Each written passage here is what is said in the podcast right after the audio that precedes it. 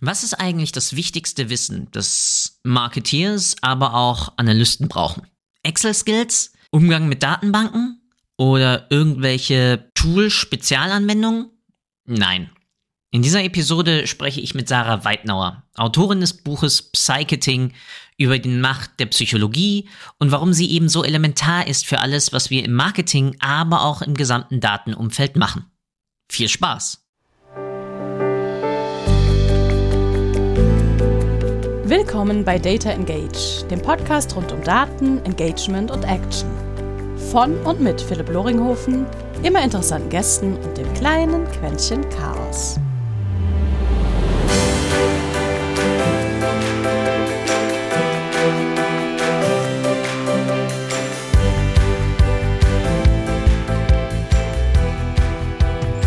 Und herzlich willkommen zu einer weiteren Episode eines kleinen gemütlichen Podcasts rund um Daten, Marketing und am Ende des Tages das, was wir auch dann in einem Podcast tun, nämlich kommunizieren und miteinander sprechen.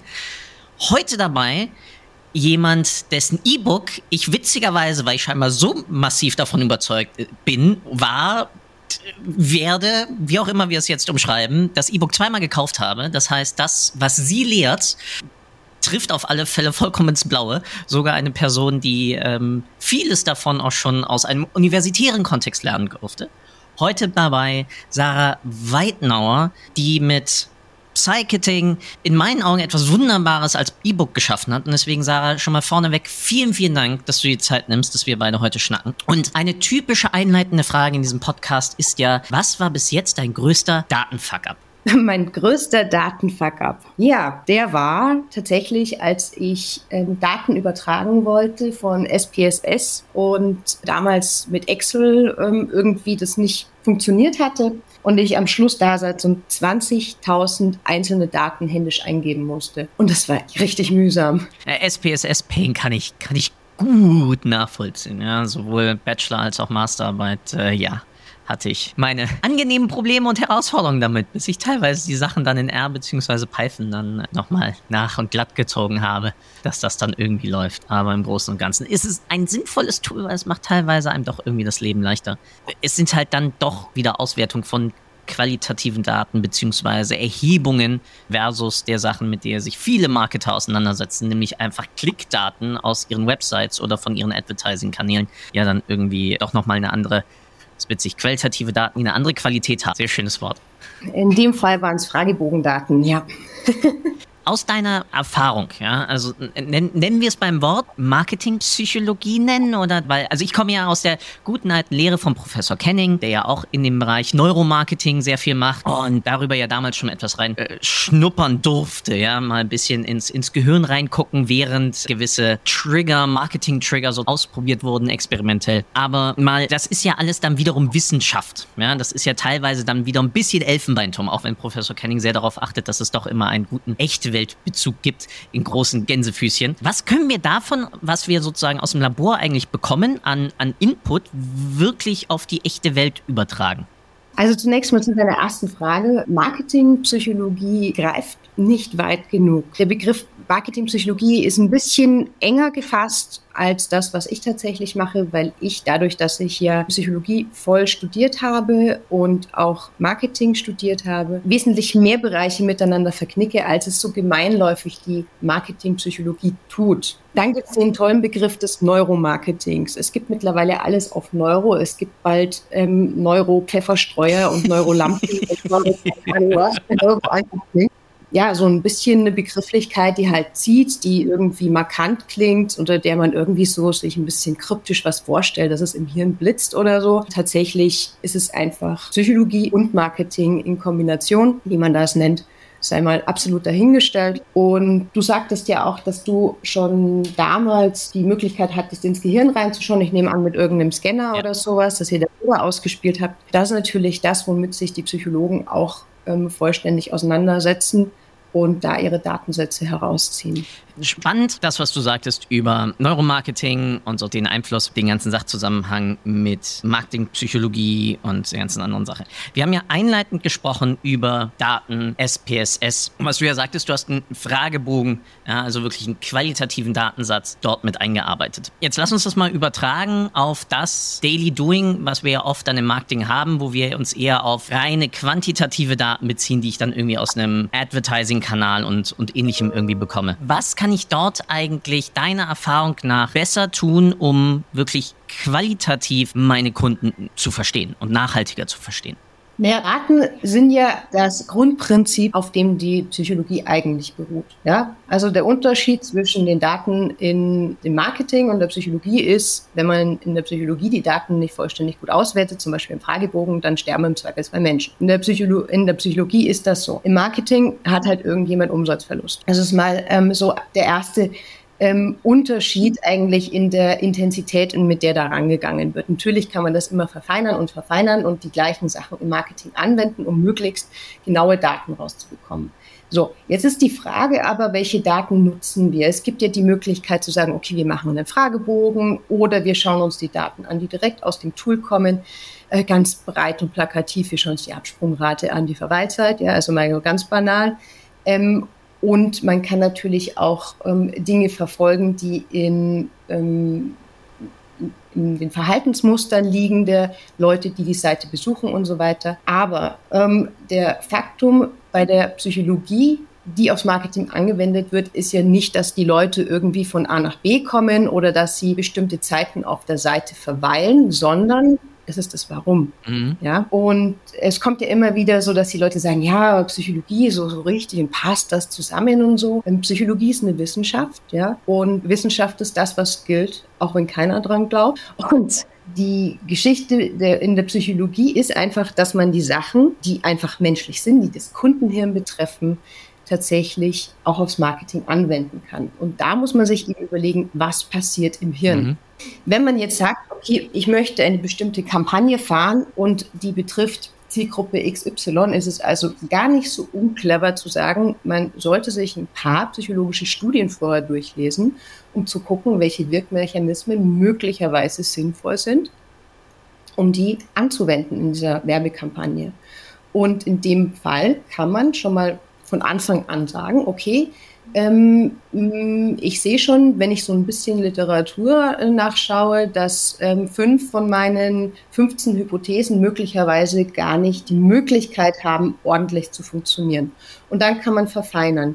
Das Schöne daran ist, ist, dass man, wenn man versteht, wie das Hirn funktioniert, automatisch auch wesentlich weniger Aufwand betreiben muss, wenn man die Kampagne erstellt, weil man schon rechts und links mögliche Fehltritte, also ich rede da rechts und links quasi von dieser Gaußkurve, mhm. rechts und links in dem Bereich ähm, schon mögliche Fehltritte einfach abschneidet und sich auf die Mitte, was ja dem Durchschnitt entspricht, konzentrieren kann.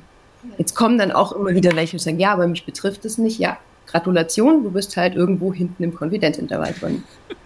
Ich reagiere nicht auf Werbung. Es ist spannend, dass du, dass du gerade schon gesagt hast, die Hypothesen, die ich mir zu meiner Kampagne überhaupt, sagen wir mal, überlegt habe. Das impliziert ja schon mal, dass Marketer dass akzeptieren, dass wir, sagen wir es mal so schön, dass wir wissen, dass wir nichts wissen oder dass wir einen, einen begrenzten Wissensschatz haben über unsere Zielgruppe und ähnliches. Ja, man, man, man kann es ja keinem Marketer vorwerfen. Die haben Marketing studiert. Man kann niemandem vorwerfen, dass er ein bestimmtes Wissen nicht hat. Äh, man kann ja den Blick dafür öffnen und sich entweder einen Profi reinholen oder es eben selber zumindest in Betracht ziehen und nicht vollständig abschneiden. Mhm. Und das ist natürlich dann unterm Strich auch eine Verringerung an Aufwand, eine Verringerung an Zeit und Nerven, vor allem an Nerven der externe Aufbau dieses Wissens dann. Genau, wenn, wenn du dir überlegst, wie funktioniert so, wie funktioniert so ein Hirn, ja? Und aus der psychologischen Forschung ist völlig klar, das wird nicht funktionieren, das geht nach hinten los. Da gibt es so wunderschöne Sachen, ähm, dass die Leute sich was ausdenken, ähm, Kampagnen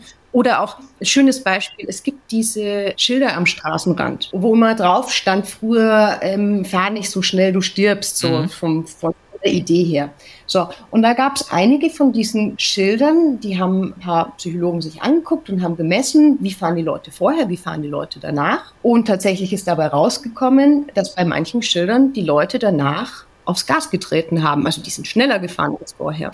Und das ist ein total logisches Prinzip. Was da abläuft, ist aus der Sozialpsychologie völlig bekannt. Und zwar ist das die Mortalitätssalienz. Das heißt, in dem Moment, in dem du quasi auf deine eigene Sterblichkeit hingewiesen wirst, läuft das Hirn so im Modus so, boah, Mann, ey, irgendwann bin ich tot. Das ist ja ganz furchtbar. Dann muss ich aber jetzt noch mal leben und dann fahren die Leute schneller. Ne? Das machen nicht alle. Mittlerweile sind die Schilder alle überarbeitet worden. Das ist wirklich schon, schon Jahre her, dass das so war und ähm, zielen auf andere ähm, kognitive Zusammenhänge mhm. ab die das Langsamfahren wesentlich wahrscheinlicher macht. Ja, also wir haben das damals gut gemeint, haben gesagt, wir setzen da so ein bisschen so einen Psychotrigger ein und der hat halt zurückgefeuert. Und das ist eben auch was, was ich relativ oft bei irgendwelchen Kampagnen sehe, dass ähm, das gut gemeint und gut gedacht ist, aber psychologisch nicht zu Ende gedacht.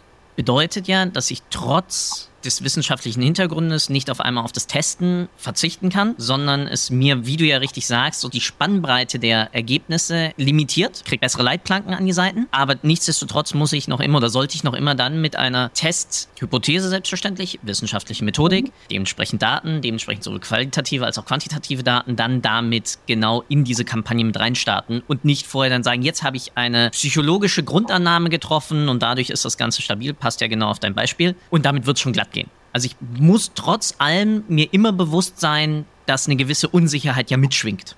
Nicht bei allen Sachen. Also ein paar Sachen funktionieren tatsächlich grundprinzipiell immer. Also die gibt es bei anderen und gerade bei denen, die auch schön wirksam sein können, rate ich tatsächlich dazu, wenn sie ein bisschen kniffliger aufgebaut sind, das immer zu testen. Ich sage auch immer testen. Also wenn man auf der Website überhaupt nicht testet und die Sachen einbindet und dann unterm Strich sagt, ah, naja gut, ich habe jetzt mehr Conversions und das passt schon, schön, ja, aber manchmal bauen die Leute halt Sachen ein und sagen dann so, ja, aber ich habe mich lauter tolle Sachen eingebaut, wieso funktioniert denn das nicht? Und kommen aber nicht drauf, weil sie halt einfach keine Daten haben. Mhm. Und das ist genau der Knackpunkt. Also wie in allen Sachen, man muss ähm, Sachen testen. Einige Sachen funktionieren. Also wenn ich Eier und, und, und Butter und Zucker zusammenschmeiße, dann wird, wenn ich das Backpulver nicht völlig vergesse, irgendwann vielleicht doch ein fluffiger Kuchen draus. Und wenn ich es vergesse, naja, dann äh, wird es trotzdem ein Kuchen, der ist dann nicht ganz so fluffig, funktioniert aber trotzdem als Kuchen. Ja? Wenn ich aber statt, Sal statt Zucker Salz nehme,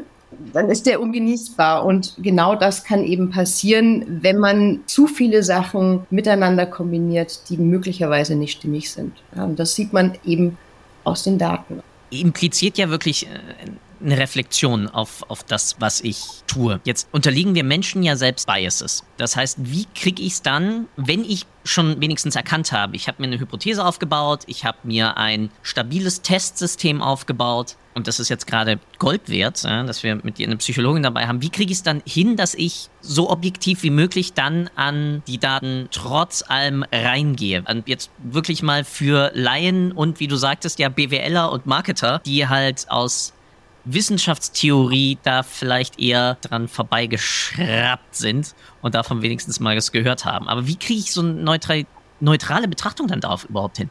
Unsere Hirne sind immer diesen ähm, kognitiven Verzerrungen unterlegen. Also das, da reicht zum Teil schon ein Triggerwort und im schwuppdiwupp sind wir in so einem Bias drinnen. Das ist natürlich was, was wir super im Marketing nutzen können. Bestimmte Wahrnehmungsverzerrungen ähm, sind so kulturell, dass wir sie noch nicht mehr rauskriegen, wenn wir andere Leute aus dem gleichen Kulturkreis fragen würden. Die Frage ist, müssen wir alle rauskriegen? Oder ist es sogar okay, ein paar Biases beizubehalten, weil es in dem Fall einfach egal sein kann.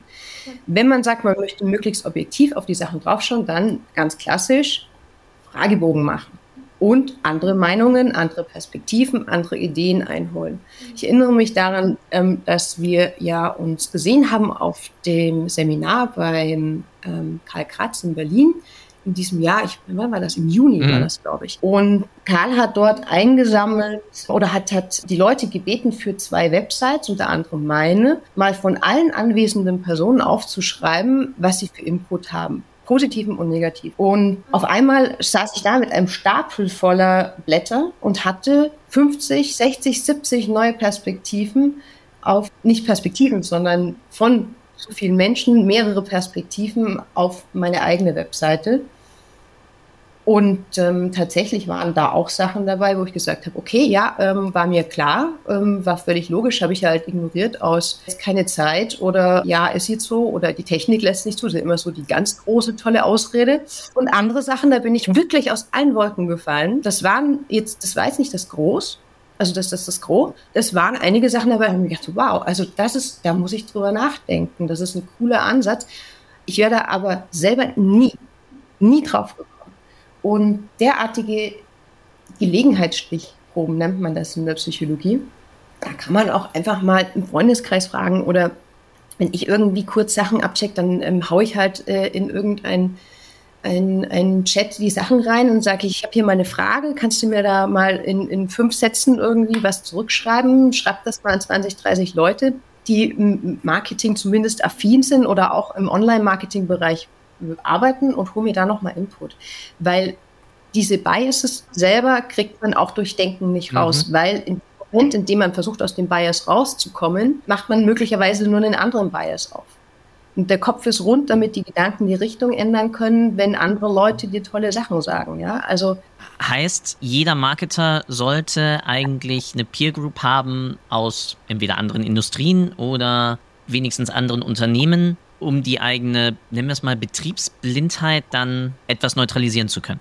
Möchte sogar so weit gehen, dass ich sage, man kann auch einfach mal im Freundeskreis fragen. Mhm. Also ich kenne das auch von mir selber, wenn ich irgendwelche Sachen ausprobieren will, dann gehe ich einfach auf die Leute zu. Und ob das jetzt meine meine ähm, überhaupt nicht äh, marketingaffine Bekannte ist oder ob das jetzt jemand ist, der zufälligerweise eine Werbeagentur betreibt, ist völlig egal, weil es geht nicht darum, ob das jemand ist, der ein Vorwissen hat, der möglicherweise den gleichen Bias drin hat, sondern tatsächlich die Perspektiven aus verschiedenen Richtungen zu bekommen. In dem Moment, in dem du in, in deiner eigenen Filterblase nach irgendwas fragst, kriegst du ein Echo. Ja. ja, in dem Moment, in dem du sagst, okay, ich gehe bewusst in eine andere Filterblase hinein oder ich gehe bewusst zu einer Person, Person, die eine völlig andere Meinung, Idee oder sowas dazu haben kann, dann ist das definitiv in dem Fall wertvoller. Und, und das muss kein Profi sein, weil wir reden hier über das Funktionieren von Hirnen. Also man sagt zum Beispiel, ich habe hier eine Kampagne, wie findest du die Bilder? Dann kann man ja einfach mal fragen. Ich denke auch, dass dieses Fragen, entschuldige, ich, ich merke Nein, nein, nein, ich finde das, me find das mega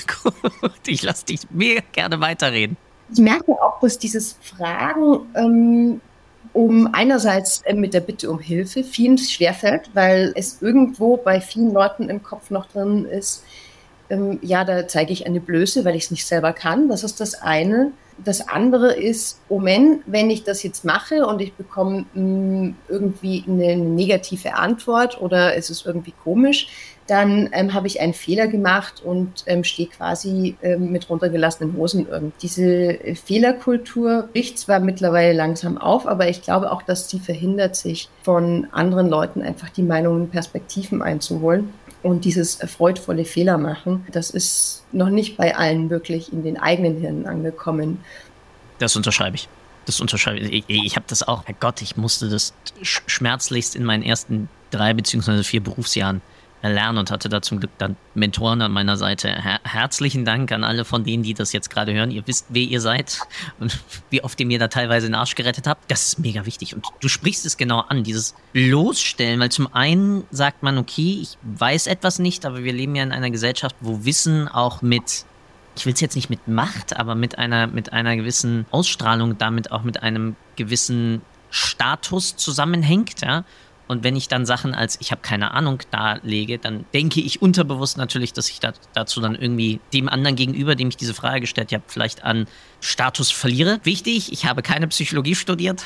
Aber was ich gerade viel, viel interessanter fand, ist also ich lasse deine Küchenpsychologie jetzt einfach mal so stehen. Ja, ne? bitte, bitte. Ja, du, du, darfst mir dann, dann gleich nach meinem zweiten Zusatz dann äh, komplett den, den Stock zwischen die Reifen werfen und sagen, Philipp, falsch, was vollkommen okay ist, weil lernen darf, darum geht's. Aber viel, viel spannender fand ich, dass das, was du ja unter anderem in deiner Arbeit auch vermittelst, im Sinne von, äh, sprich dann teilweise die Sprache deines Kunden, verstehe die Zielgruppe, arbeite sozusagen mit diesen psychologischen Methoden. Auf der anderen Seite, wenn wir dann in genau die Auswertung von Tests und ähnlichem reingehen und sozusagen, um diesen Bias dann rauszunehmen, wir genau sozusagen diametral dazu hantieren müssen, damit wir eben nicht dann in solch eine Falle aller eine Art Confirmation Bias dann sozusagen mit reinfallen, damit wir dann erkennen, oh nee, da laufen wir jetzt in eine falsche Richtung rein.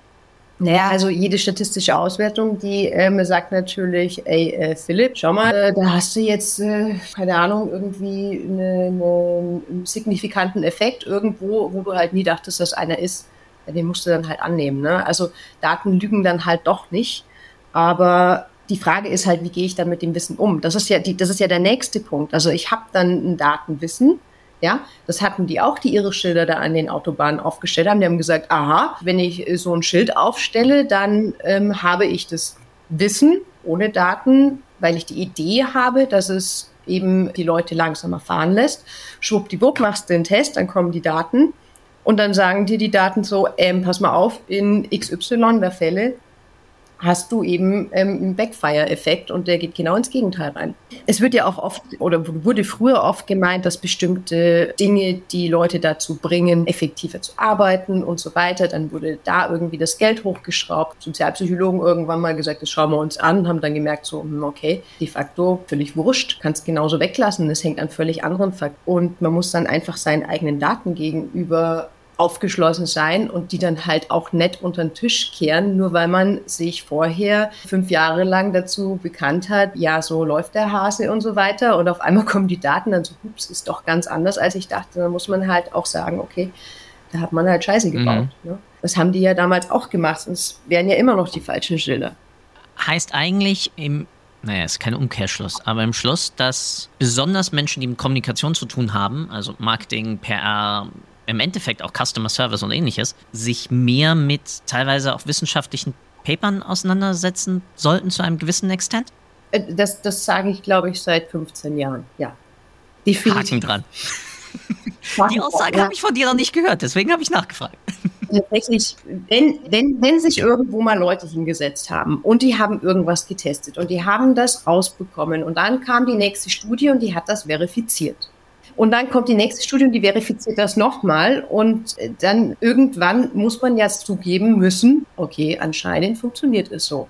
Ja, wir haben jetzt wir haben zwar Arme und Beine, aber Menschen laufen irgendwie nur auf ihren Beinen und nicht auf ihren Händen. Komisch, ja? Ist verifiziert, ist da, ist Grundwissen. Warum man sich nicht auf derartiges Grundwissen bezieht, da stehe ich manchmal vor Websites und denke mir, okay, das wäre jetzt vielleicht fünf, vielleicht zehn Klicks und vielleicht ein Invest von 30 Euro in so ein Paper gewesen. Da hätte man jetzt da mal eben 10.000 Euro auf dieser Website sparen. Das gibt's. Ja? Und mich irritiert es das eigentlich, dass das Wissen, das vorhanden ist, das auch zugänglich ist in den meisten Fällen. Manchmal muss man ein bisschen bohren, manchmal muss man ein bisschen gucken. Oder man fragt halt mich, ein hm, bisschen Eigenwerbung.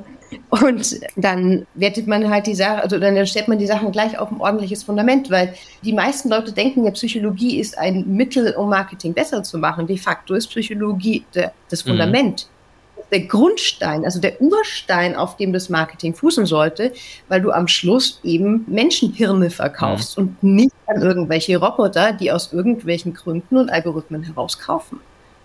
Sondern es ist ja immer ein menschliches Hirn am anderen Ende. Das ist auch wieder so ein Ding.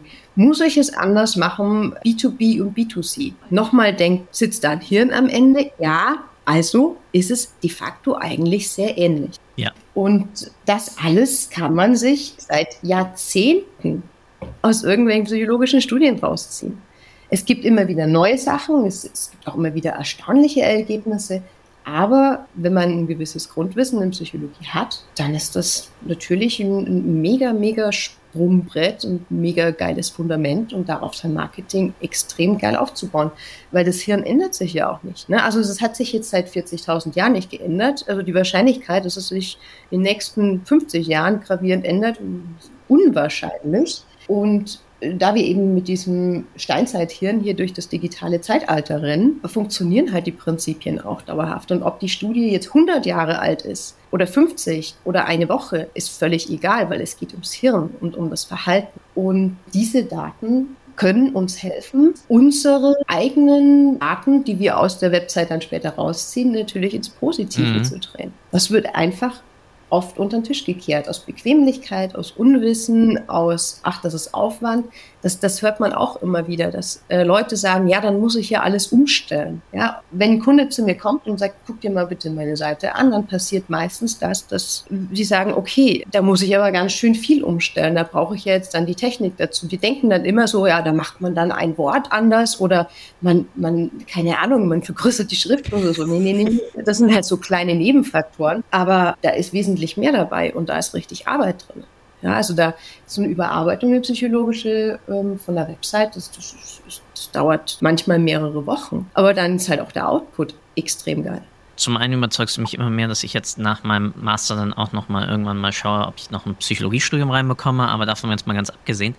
Wenn ich jetzt nicht es studieren möchte, hast du da Quellen, an die ich als Normalsterblicher rankomme, ohne dass ich jetzt andauernd mir bei den größeren Wissenschaftsverlagen dort für, wir wissen ja, was Wissenschaftsverlage mhm. an Kohle ähm, verdienen, dann mir noch meine Zugänge kaufe. Also klar, zum einen gibt es eine Open Science Bewegung, da wird auch teilweise immer mehr drunter veröffentlicht, was ich mega geil finde, besonders sozusagen unter dem ganzen Diskurs, wie sich die Wissenschaftsverlage dreifach an der Gesellschaft ja, verdienen. Das ist schon mal komplett bekloppt. Aber anderes Thema.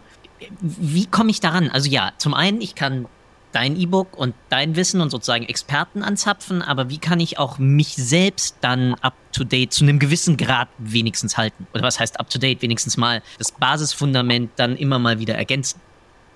Ich würde einfach mir mal ein paar Bücher ähm, holen, die sich mit psychologischen Themen, die meine Website betreffen, okay. auseinandersetzen. Das ist, das ist so das eine. Das andere, ich meine, das grobe Fundament und das wirkliche, den Grund, wirklichen Grundbaustein, ähm, in den wird man nicht lecken können, indem man sagt, okay, man liest jetzt mal eben fünf Psychologiebücher. Ja? Das, das, das Studium dauert fünf Jahre, das ist auch äh, gerechtfertigt, selbst wenn ein großer Teil davon Statistik ist. Aber die, die Denke, allein den Blick zu weiten und zu sagen, da gibt es noch was, ist eigentlich das Wichtigste. Mhm. Dass man sagt, man ist dafür offen. Und neben dem E-Book von mir gibt es ja auch noch die Veröffentlichungen. Ähm, ich habe die regelmäßige Kolumne in der Website Boosting. Da ist immer so eine Seite, so ganz schön und einfach ähm, Tipps und Methoden aus der Psychologie fürs Online-Marketing zum Beispiel so beschrieben, dass sie für die meisten Websites anwendbar sind. Oder man kann auch ein Seminar mal bei mir buchen oder ein 1 zu 1 Coaching. Das gibt alles Möglichkeiten. Aber man kann sich auch einfach ein Buch kaufen über Psychologie und einfach mal schauen, was man daraus ziehen kann. Was mir gerade immer mehr auffällt, ist, dass das Thema natürlich dieser gesamten Methodik dabei zu verstehen, und ich vereinfache es jetzt natürlich wieder, wie tickt der Mensch in gewissen Kontexten, ja nicht nur die Relevanz hat für Marketing, sondern auch für mein ganzes anderes Thema, nämlich wirklich Business Intelligence, weil auch die Interpretation dann von Daten durch jemand, der sich ein Dashboard anschaut, jemand, der sich einen Report anschaut, natürlich auch nochmal dort mit reinspielt. Sowohl beim Rezipienten als auch dann bei der Interpretation der Daten, wenn ich mir anschaue, okay, hat jemand auf eine Werbeanzeige geklickt oder nicht, was war sozusagen die Anspruchsgrundlage, die dort formuliert wurde und ähnliches. Es ist, wie du sagst, es zieht sich durch den gesamten Rattenschwanz an allem, was wir Wirtschaftlichkeit nennen, selbstverständlich durch. Ja, komischerweise. Das ist wahrscheinlich, weil jeder von uns ein Hirn hat. Ne? Vollkommen, aber es ist halt immer eine. Wir sind halt dann die Scheuklappen, die ich jeweils innerhalb meines, meiner Betrieblichkeit halt habe. Scheuklappen der Betrieblichkeit sind in, in jedem Business und in Bezug auf nahezu alles nicht günstig. Ja. Da macht die Psychologie auch keine Ausnahme. Wenn man die nicht beachtet, dann ist das auch nicht günstig. Ist aber auch nicht günstig, wenn man seine Buchhaltung vernachlässigt, wenn man da Scheuklappen auf hat. Also das das Wissen und das Denken über die Psychologie ist meiner Meinung nach gerade im deutschsprachigen Raum noch sehr in den Kinderschuhen und wird eben immer so ein bisschen angesehen wie, naja, das mache ich dann als Add-on, wenn, wenn, wenn schon alles da ist. Und es wird eben vergessen, dass eigentlich die Grundlagen, die, die, die, dafür gibt es eine Datenbasis, eine wissenschaftliche Datenbasis, dass die eigentlich aus der Psychologie kommt, damit der Grundstock optimal wird.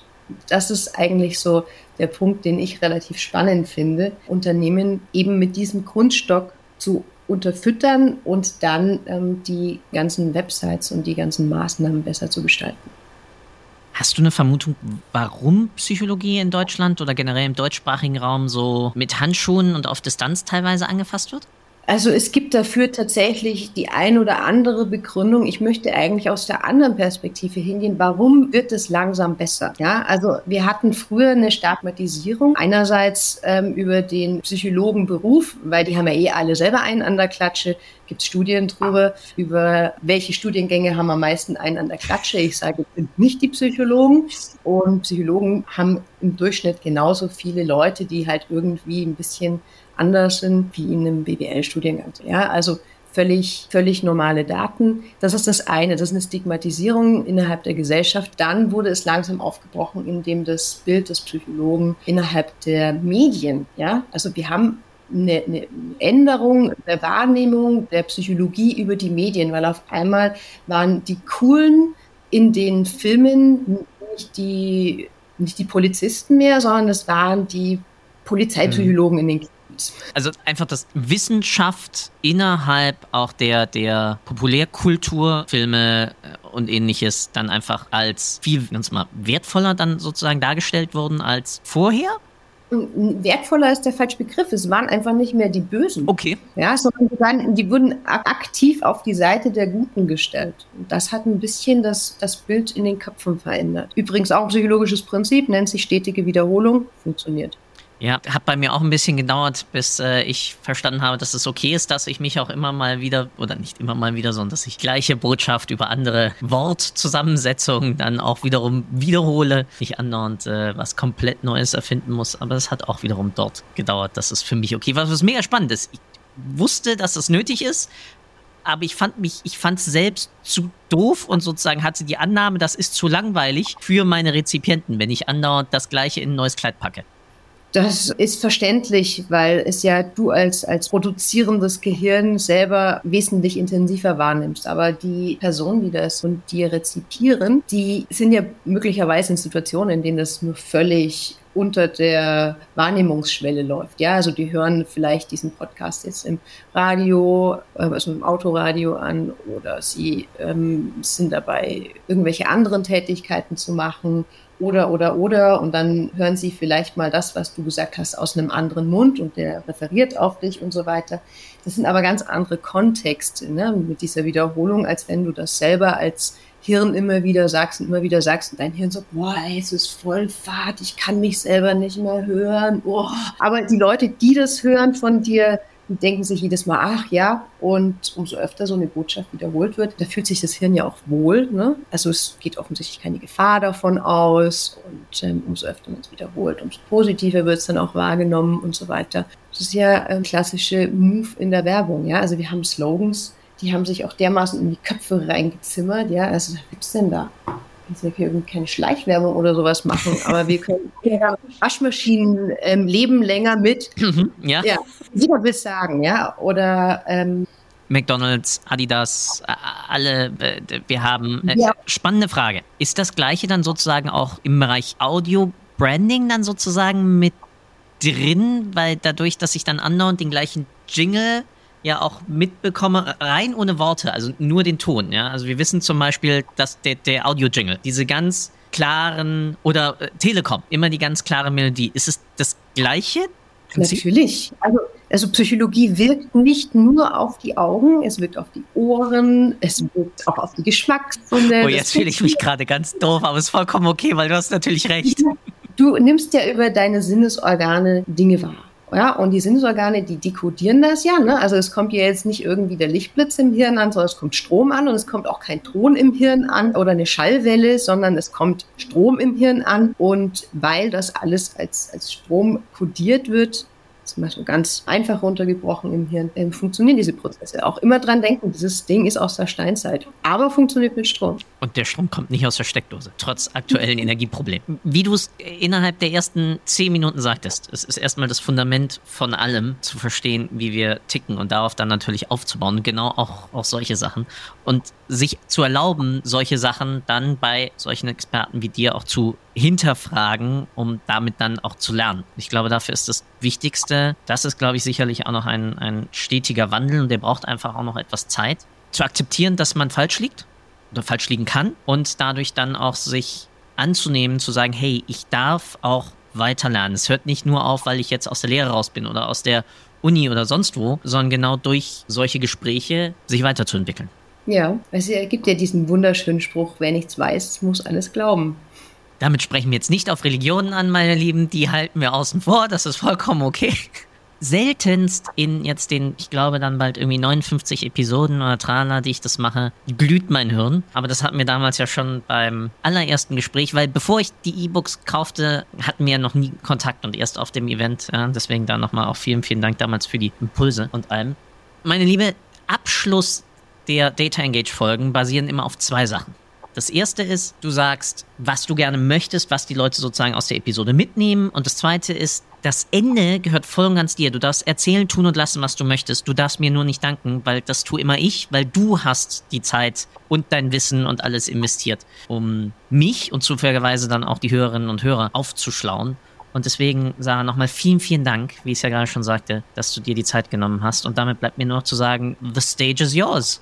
Was ich mir wünsche, dass Zuhörer mitnehmen, ist tatsächlich, dass sie ihren Blick weiten und zwar nicht nur in Bezug darauf, wie sie Daten und ihr Marketing ändern können, sondern diese ganzen Sachen, die man äh, sich aus der Psychologie anlesen kann, die wirksam sind im Marketing, die helfen einem tatsächlich auch im normalen Leben. Ja, also es ist tatsächlich auch ein bisschen persönlichkeitsbildend, wenn man sich für den Job für Psychologie interessiert. Das ist das eine. Und was ich mir auch wünsche, ist, dass die Leute tatsächlich das Fundament der Psychologie wesentlich besser in ihre Websites einbauen, weil wir alle sind Menschen, unsere Lebenszeit ist begrenzt. Ja, Achtung, Mortalitätsallianz, Ausrufezeichen. Und wir sollten wirklich behutsam mit der Lebenszeit anderer Menschen, aber auch mit der eigenen umgehen. Und wenn wir die Möglichkeit haben, Dinge abzukürzen, dann haben wir viel mehr Freizeit für uns selber. Wir können die Zeit ganz anders nutzen und müssen nicht nur irgendwie verzweifelt irgendwelche Zahlen angucken, sondern einfach mal überlegen, wie funktioniert das Hirn dahinter. Gut, das kostet vielleicht am Anfang ein bisschen mehr Zeit, aber hinten raus wird es wesentlich einfacher. Ja, ähm, wen das irgendwie interessiert, der kann natürlich gerne ähm, sich das E-Book auf meiner Seite kaufen. Gedruckte Exemplare sind leider derzeit vergriffen und Ansonsten gibt es natürlich Seminare, Coachings und so weiter bei mir. In der Website Boosting alle zwei Monate gibt es den Artikel und natürlich ähm, kann man mich als Speaker für Konferenzen auch buchen. Ja, das war's. Kann, kann ich alles, wie gesagt, nur empfehlen. Ich glaube, äh, so oft habe ich in einer Episode noch niemanden äh, promotet, weil ich es mega wertvoll finde. Damit herzlichsten, herzlichsten Dank und alles, alles Liebe. Dankeschön. Ciao, ciao. Ciao. Danke für deine Zeit. Ich hoffe, du konntest auch heute wieder etwas für deinen Umgang mit Daten mitnehmen und bist dem Warum ein Stückchen näher gekommen. Ich auf alle Fälle. Hinterlasse doch bitte eine Bewertung auf iTunes, Spotify oder von wo auch immer du gerade zuhörst. Das hilft wirklich sehr. Bis zur nächsten Folge bei Data Engage. Dein Philipp.